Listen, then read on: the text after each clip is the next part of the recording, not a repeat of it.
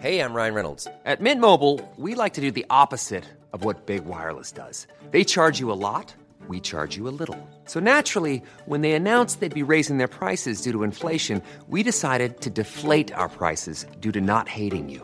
That's right. We're cutting the price of Mint Unlimited from $30 a month to just $15 a month. Give it a try at mintmobile.com slash switch. $45 upfront for three months plus taxes and fees. Promo rate for new customers for limited time. Unlimited more than 40 gigabytes per month. Slows. Full terms at mintmobile.com.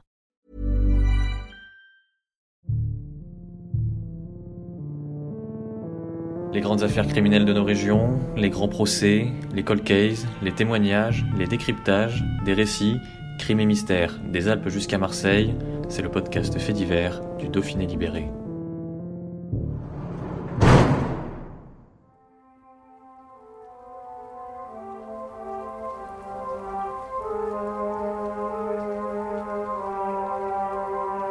Il a tué, mutilé et violé au moins une dizaine de victimes entre 1894 et 1897, et peut-être même davantage.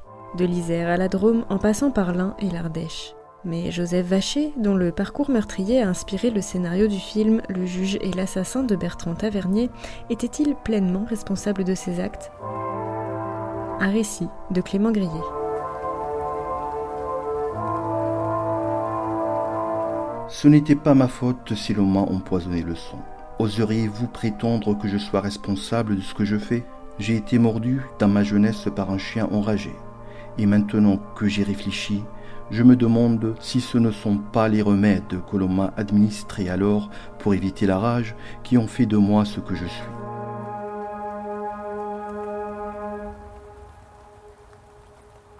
Ces mots, ce sont ceux de Joseph Vacher, un nom qui ne vous dit peut-être pas grand-chose. Derrière lui se cache pourtant celui que l'on a surnommé le Jack l'éventreur du Sud-Est. Un vagabond reconnu coupable d'une dizaine de crimes entre 1894 et 1897. Mais peut-être n'a-t-il commis bien plus que cela. Retour sur le parcours meurtrier de Vacher, qui a inspiré le scénario d'un grand film du cinéma français, Le juge et l'assassin, une affaire pour laquelle trancher entre responsabilité et folie fut au cœur des débats.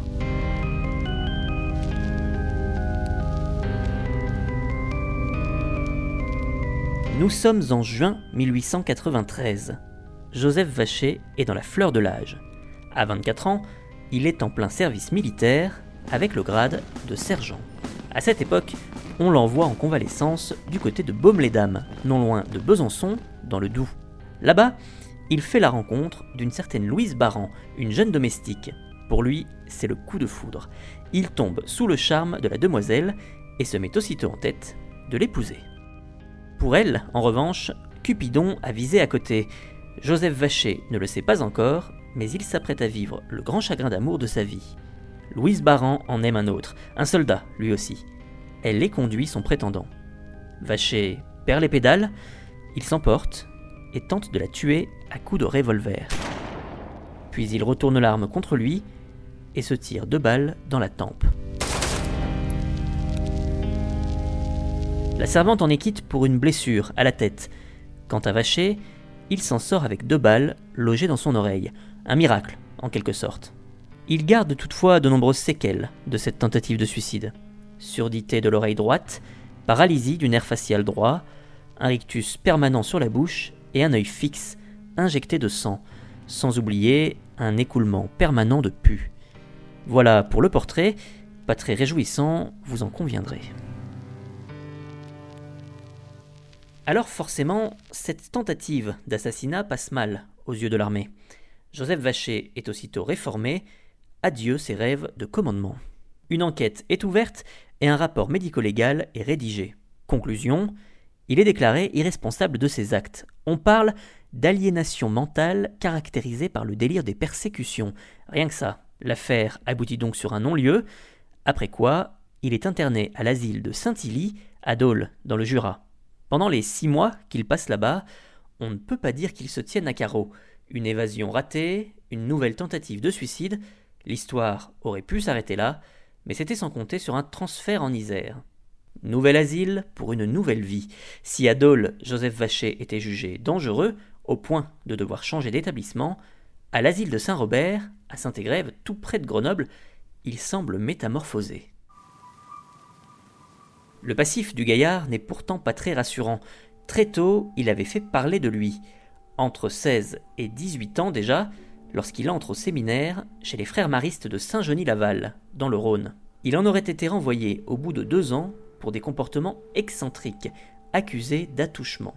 Il finit donc par rejoindre l'armée, où les témoignages à son sujet sont mitigés. Là où certains soulignent sa moralité parfaite, son honnêteté et sa probité, d'autres font état d'une nature violente et d'une grande susceptibilité. Il me courait après, armé d'une paire de ciseaux de tailleur, menaçant de me couper le cou, raconte par exemple l'un de ses camarades. Jugé inapte au commandement, Vacher tente même de se suicider en se tranchant la gorge avec un rasoir. Trois tentatives de suicide donc, couplées à l'assassinat manqué de Louise Baran et à une évasion ratée, ce qui ne semble toutefois pas inquiéter plus que cela les équipes de l'asile de Saint-Robert. Car contre toute attente, Joseph Vacher n'y reste même pas quatre mois avant d'être estimé complètement guéri. Il est remis en liberté le 1er avril 1894. Une libération qui n'est pas sans conséquences, car le vagabond ne va pas se promener paisiblement bien longtemps. Il entame un périple meurtrier qui va durer trois ans. Deux mois à peine après sa sortie, il fait une première victime, du moins la première officiellement connue. Et c'est en Isère que se joue ce drame, à Beaurepaire précisément, à quelques kilomètres seulement de son village natal, Beaufort. Ces terres rurales, Joseph Vacher les connaît bien. C'est ici qu'il a passé son enfance, dans une famille de cultivateurs. Une enfance déjà émaillée de quelques accès de violence envers des animaux ou certains de ses camarades. Une enfance surtout au cours de laquelle il aurait été mordu par un chien enragé, comme il le racontera plus tard, prétendant que le remède qu'on lui a administré à l'époque lui a vicié le sang. S'il est avéré que Vacher a bel et bien été en contact avec cet animal, rien ne prouve en réalité que celui-ci l'ait mordu. Mais revenons à Beaurepaire, en ce 19 mai 1894. Ce jour-là, Eugénie Delhomme, jeune ouvrière de 21 ans employée dans une usine de moulinage de Saint-Barthélemy, termine sa longue journée de travail et s'en va profiter de sa fin d'après-midi. Mais ses collègues ne la voient pas revenir. Le lendemain matin, on découvre son corps non loin de là. Elle a été trouvée assassinée le long d'un buisson, à 200 mètres environ de l'usine. La lutte a dû être terrible, car le visage était couvert de coups. Elle a en outre une blessure au sein droit et derrière l'oreille. C'est ce coup qui a dû occasionner la mort. Des cheveux sont accrochés à toutes les branches des buissons, peut-on lire dans le courrier des Alpes. Mais à cet instant, personne ne sait encore que Génie de l'Homme a croisé la route de Joseph Vacher. Et de la route, Vacher va en parcourir beaucoup, L'homme est un véritable baroudeur, avalant plusieurs dizaines de kilomètres quotidiennement, passant d'un département à l'autre. Isère, Var, Côte d'Or, Savoie, Drôme, Ardèche, Allier, Haute-Loire ou encore Rhône, et même jusqu'à la Sarthe. Sa silhouette, reconnaissable entre mille, interpelle lorsqu'elle surgit au détour d'un sentier, d'un pas rapide et décidé. Toque en fourrure blanche, bâton de marche, sac porté en bandoulière. Sur son chemin, les crimes se multiplient étrangement. Mais à l'époque, il n'est pas si évident que cela de faire le rapprochement entre des victimes souvent isolées au moment du drame et l'itinéraire de cet intrigant voyageur. Sans parler des moyens de communication, mais aussi de locomotion dont disposent alors les forces de l'ordre local. Les délais pour se rendre sur les lieux où ont été retrouvés les corps mais aussi pour échanger avec les enquêteurs des départements voisins, sont telles que le temps joue clairement en faveur de l'assassin. Un crime pourtant marque une étape décisive dans l'identification du tueur. Le meurtre du jeune Pierre Laurent dans la nuit du 18 au 19 juin 1897 à Courzieux-la-Giraudière, une petite commune à l'ouest de Lyon. Le corps de l'adolescent est découvert dans des buissons, une large plaie s'étendant du cou à la colonne vertébrale.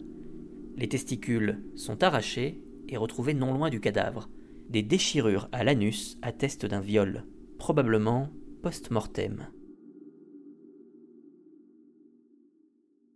Quelques mois plus tôt, cette même année 1897, en avril, un jeune juge de 36 ans vient tout juste de prendre ses fonctions à Belley, dans l'Ain.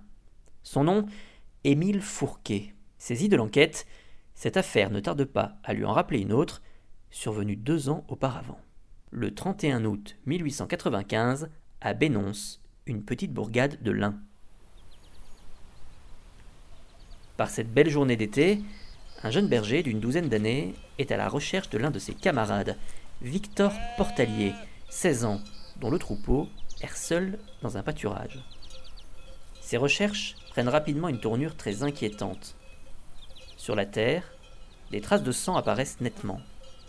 Sans tarder, le berger alerte le garde champêtre qui, en fouillant les environs, finit par faire la macabre découverte. Le corps sans vie de Victor Portalier, presque totalement dévêtu et affreusement mutilé. Le jeune homme a visiblement été éventré, laissant échapper ses intestins.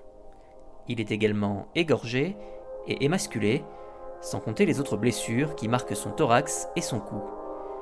Une autre plaie s'ouvre sur l'estomac et dévoile des restes de poire à peine digérés. Le jeune homme a vraisemblablement été violé post-mortem, une vision d'horreur.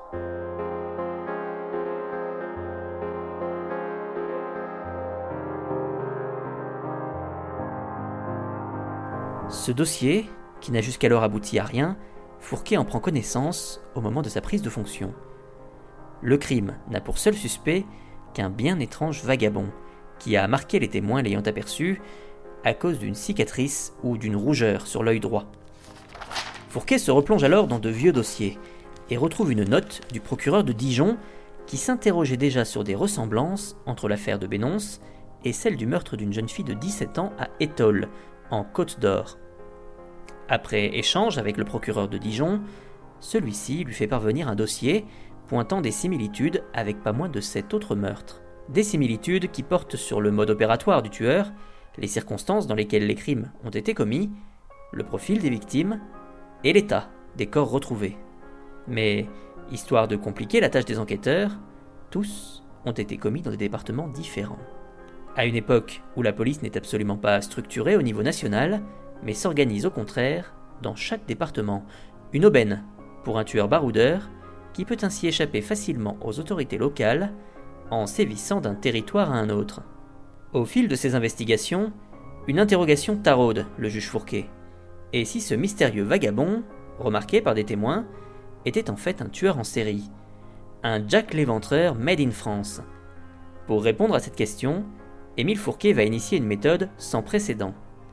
Il se lance dans un important travail comparatif entre les différentes affaires, à grand renfort de tableaux. L'un pour comparer les descriptions des différents vagabonds signalés aux alentours des scènes de crime, l'autre pour comparer les blessures observées sur les victimes. Il pose les bases d'une méthode toujours utilisée dans les enquêtes criminelles aujourd'hui, le profiling ou profilage en bon français. Un processus qui lui permet de dresser un signalement du suspect qu'il présente comme tel. Âgé de 30 ans environ, taille moyenne, cheveux noirs, barbe noire, visage osseux. La lèvre supérieure est relevée, elle se tord à droite et la bouche grimace. Lorsque cet individu parle, une cicatrice intéresse verticalement la lèvre inférieure et la lèvre supérieure à droite. Tout le blanc de l'œil droit est sanguinolent et le bord de la paupière inférieure de cet œil est dépourvu de cils et légèrement rongé.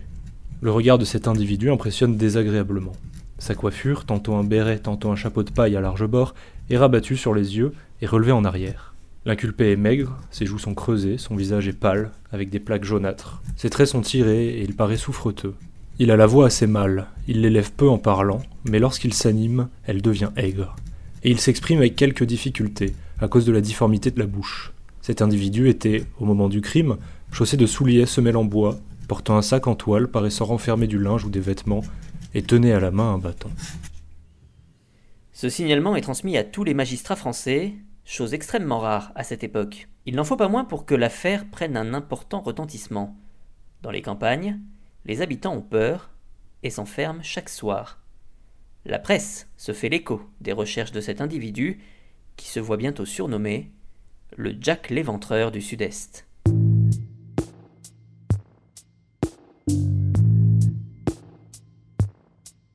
Plusieurs vagabonds sont interpellés. En vain. Impossible de mettre la main sur l'auteur des crimes.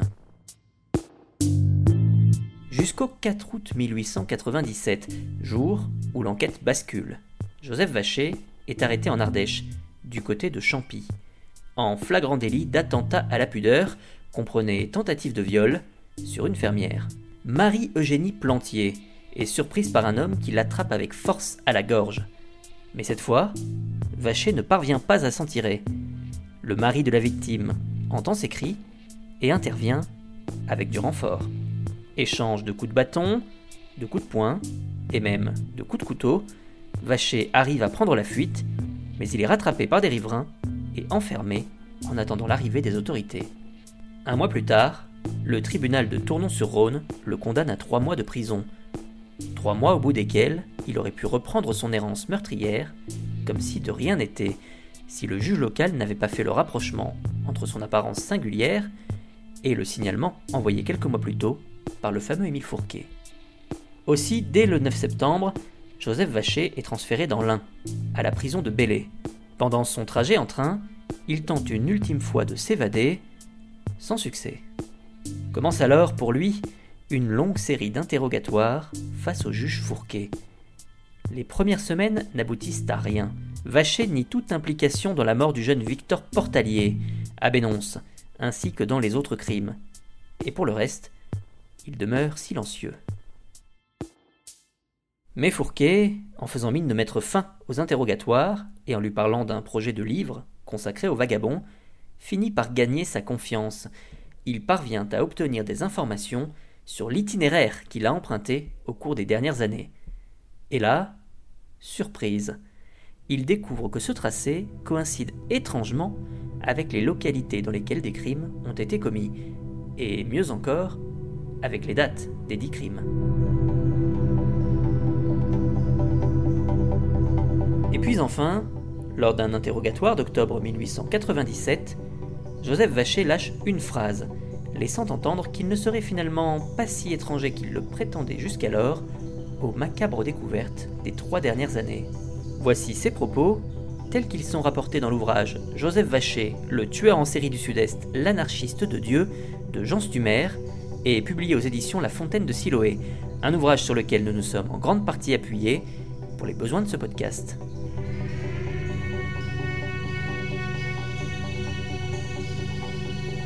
Je vous ai déjà dit qu'il y avait des moments où je n'étais pas maître de moi et où je courais comme un fou à travers le monde, droit devant moi, me guidant sur le soleil et ne sachant où j'y irais.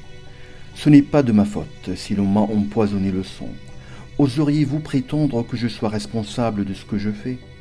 Plus l'ombre d'un doute pour Émile Fourquet. Il tient bien le tueur qu'il recherche depuis des mois. Encore faut-il obtenir des aveux en bonne et due forme.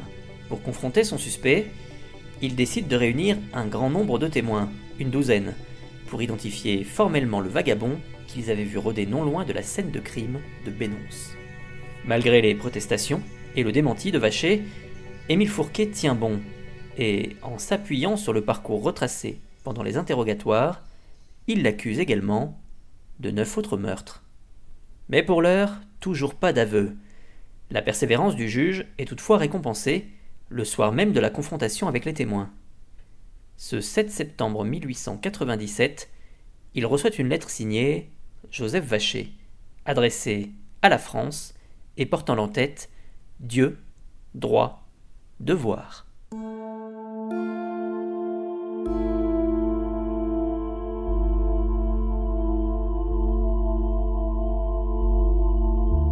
Tant pis pour vous si vous me croyez responsable. Votre seule manière d'agir me fait prendre pitié de vous. Si j'ai conservé le secret de mes malheurs, c'est que je le croyais dans l'intérêt général. Mais vu que peut-être je me trompe, je viens vous faire savoir toute la vérité. Oui, c'est moi qui ai commis tous les crimes que vous m'avez reprochés, et cela dans des moments de rage. Comme je l'ai dit à monsieur le docteur, chargé du service médical de la prison de Belley, j'ai été mordu par un chien enragé vers l'âge de 7 ou 8 ans, mais je ne suis pas très sûr moi-même. Bien que cependant je me souvienne très bien d'avoir pris des remèdes pour cet effet, Mes parents seuls peuvent vous assurer des morsures. Pour moi, j'ai toujours cru, depuis que j'ai dû réfléchir à cet événement, que ce sont les remèdes qui m'ont vicié le sang, à moins que réellement ce chien m'ait mordu. Il conclut sa lettre ainsi. Si je me suis cru coupable par moments, c'est que je n'avais pas encore réfléchi sur ces événements. Ici, à mon instruction, j'ai dit plusieurs fois ce mot, ces malheurs, c'est au souvenir de ces événements. Je craignais aussi que le méchant monde ne fasse retomber ses fautes sur mes pauvres parents, qui ont dû tant souffrir d'un pareil silence depuis que je traverse la France comme un enragé, en me guidant sur le soleil seul. Que ceux qui croient pleurer sur moi pleurent donc sur eux.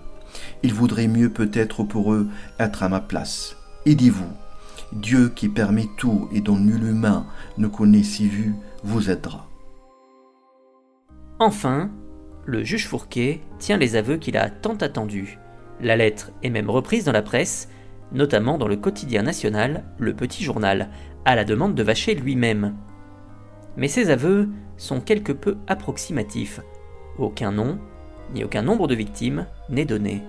Les interrogatoires reprennent, la patience est à nouveau de rigueur. Pendant plusieurs jours, Joseph Vacher s'entête à garder le silence, persuadé d'avoir tout dit dans sa lettre. C'est tout à fait inutile de me faire revenir sur des choses aussi laides quand, je vous le répète, vous connaissez tout.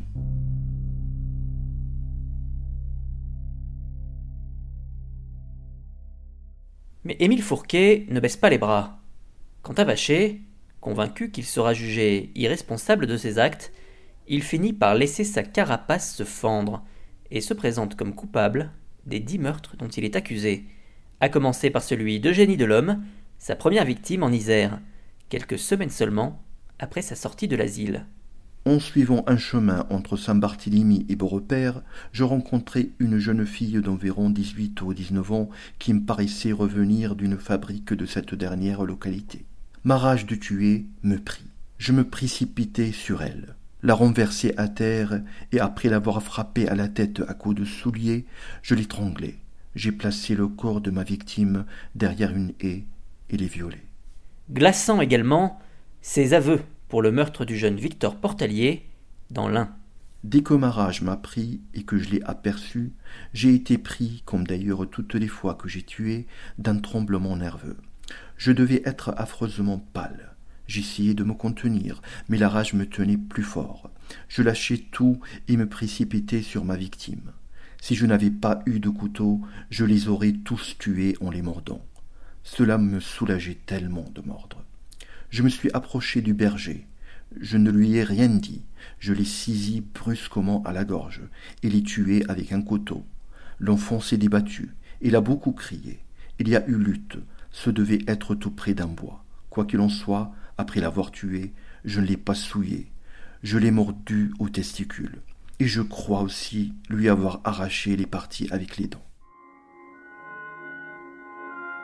Et la liste des victimes reconnues de Joseph Vacher longue. Louise Marcel, 13 ans, à Vidauban dans le Var, en novembre 1894. Augustine Adèle Mortureux, 17 ans, à Étole en Côte d'Or, en mai 1895. La dame veuve Morand, 58 ans, à Saint-Ours en Savoie en août 1895. Aline Alaise, 16 ans, à Truina dans la Drôme, en septembre 1895. Pierre Massot-Pelé, 14 ans, à Saint-Étienne de Boulogne, en Ardèche, en septembre 1895. Marie Moussier-Lorue, 19 ans, à Bussé, dans l'Allier, en septembre 1896. Rosine Rodier, 14 ans, à Varennes-Saint-Honorat, en Haute-Loire, en octobre 1896. Pierre Laurent, 14 ans, à Courzieux-la-Giraudière, dans le Rhône, en juin 1897. Dans pratiquement chacun de ces meurtres, la victime a été étranglée, puis égorgée, avant d'être atrocement mutilée. Certaines ont été dépouillées d'effets personnels, comme des bijoux, et plus de la moitié ont été violées post-mortem. À tous ces crimes s'ajoute en outre une tentative de viol sur la petite Marie Derouet, 11 ans au moment des faits. C'était en 1896, à Noyen-sur-Sarthe, dans la Sarthe. Alors qu'elle se rend à la messe du matin, Vacher se précipite violemment sur elle. Par chance, le fermier qui l'emploie entend ses hurlements et vient à sa rescousse, contraignant l'agresseur à prendre la fuite. Une dernière surprise attend le juge Fourquet au moment de ses aveux, et pas des moindres, puisqu'il s'agit d'un meurtre jusqu'alors totalement inconnu.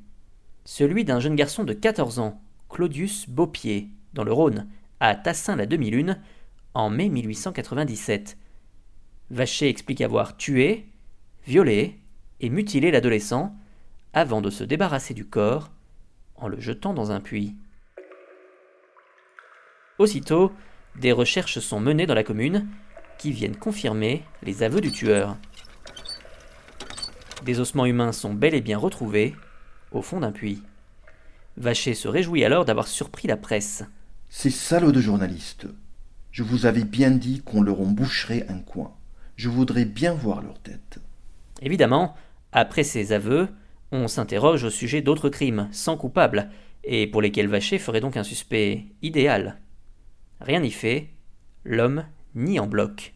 Difficile de savoir vraiment pourquoi Joseph Vacher s'est livré à de telles atrocités. Lui avance des pulsions incontrôlées, quand il ne sous-entend pas carrément avoir été envoyé par Dieu. Dieu qui voit tout a permis que je fasse ce que j'ai fait, pour attirer toute l'attention du peuple endormi sur les abominations qui se commettent dans certains asiles. J'ai mal agi. Ce que j'ai fait est très mais il est facile de voir que cela ne m'est pas naturel, et que je n'agis que par Dieu. Une chose est certaine, si regret il y a, ils ne sont pas clairement prononcés par Joseph Vacher, qui s'abrite plutôt derrière une irresponsabilité de ses actes.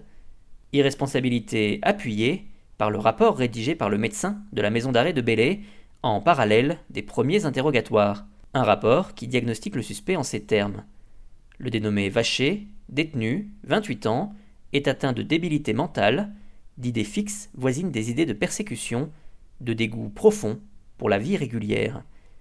Il présente une otite suppurée et une paralysie faciale consécutive à un coup de feu. Il affirme aussi avoir deux balles dans la tête. La responsabilité de Vacher est très notablement diminuée. Et c'est loin d'être un détail insignifiant, car si la justice s'appuie sur ce rapport, impossible de condamner Joseph Vacher pour ses crimes. Il pourrait ainsi, comme lors de la tentative d'assassinat de Louise Baran, bénéficier d'un non-lieu et être de nouveau interné en asile. Le juge Fourquet, peu convaincu par la première expertise, en demande donc une nouvelle en décembre 1897 auprès d'un illustre médecin cette fois, Alexandre Lacassagne, professeur de médecine légale qui deviendra par la suite l'un des fondateurs de la première revue française de criminologie. À ses côtés pour cette nouvelle expertise, Auguste Pierret, médecin-chef de l'asile départemental d'aliénés de Bron, et Fleury Rebatel, directeur de la maison de santé de Champvert. Tous trois débutent une série d'examens sur Joseph Vacher, d'abord à la prison de Belley, puis à la prison Saint-Paul, à Lyon, où celui-ci est transféré à partir de janvier 1898. Leur rapport retrace l'ensemble des crimes avoués par le Jack l'éventreur du Sud-Est. Pour eux, il ne fait aucun doute que le vagabond n'attaque pas au hasard, puisque ses victimes ont presque toujours le même profil. De jeunes bergers ou bergères isolés. D'autant qu'un même mode opératoire se répète inlassablement. Avec le recul, il convient d'être prudent vis-à-vis de ce rapport, qui passe outre certains éléments, comme l'éventualité de troubles héréditaires, ou bien l'épisode du chien enragé qui aurait mordu Vacher. Les médecins n'accordent pas d'importance à cet épisode, relaté à maintes reprises par Vacher lui-même. De même, ils ne croisent pas toujours les témoignages sur lesquels ils s'appuient pour retracer la jeunesse de l'accusé. Ainsi, les témoignages à charge sont systématiquement repris quand ceux qui évoquent un homme calme et discipliné sont passés sous silence. Enfin, la guérison de Vacher lors de sa sortie de l'asile de Saint-Robert y est prise pour argent comptant, sans vérification complémentaire. Les précédentes expertises, faisant état d'un individu irresponsable, sont balayées. On est bien loin ici d'une véritable analyse médicale. Les déclarations de Vacher, se prétendant fou, ne sont pas convaincantes pour les trois médecins. La conclusion de leur rapport est accablante. C'est un immoral violent qui a été temporairement atteint de délire mélancolique, avec des idées de persécution et de suicide. Vacher, guéri, était responsable en sortant de l'asile de Saint-Robert. Ses crimes sont d'un antisocial sadique, sanguinaire. Vacher est donc un criminel, il doit être considéré comme responsable, cette responsabilité étant à peine atténuée par les troubles psychiques antérieurs. Le procès peut enfin débuter. Nous sommes en octobre 1898 au palais de justice de Bourg-en-Bresse, dans l'Ain. Une cinquantaine de témoins sont convoqués. Les curieux se pressent pour y assister. La presse est présente en nombre, parfois même venue de l'étranger.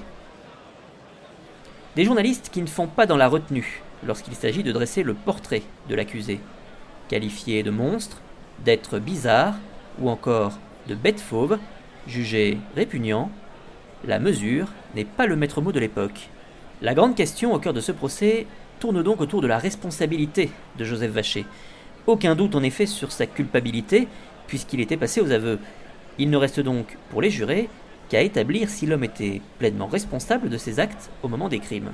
Joseph Vacher est défendu par maître Charbonnier, au cours de ce procès pour le moins expéditif. Trois jours, pendant lesquels sont retracés l'ensemble des crimes avoués par Vacher, bien qu'il ne soit officiellement poursuivi que pour le meurtre de Victor Portalier à Bénonce, le seul de ces crimes dépendant de la compétence du parquet de l'Ain. Maître Charbonnier sollicite une nouvelle expertise, dénonçant les conditions dans lesquelles ont été réalisées celles d'Alexandre Lacassagne et de ses deux confrères. Refus net du procureur et de la cour. Quant à Joseph Vacher, il maintient sa ligne de défense. Il se présente comme un anarchiste de Dieu et comme le grand martyr du siècle, et se compare même à Jeanne d'Arc. Il reprend l'ensemble des arguments avancés lors de ses interrogatoires face au juge Fourquet et se défausse de toute responsabilité. Je ne suis responsable que devant Dieu. Si j'ai tué tant d'innocents, c'est la faute aux médecins qui ont déclaré que ma maladie était guérie et que je n'étais plus fou. Les premières victimes, c'est moi et ma famille. On aurait dû me laisser à l'asile des aliénés et me soigner au lieu de me laisser exposer à la maladie. Face à lui, le président se montre implacable, contestant point par point ses propos. Vous n'avez pas été mordu.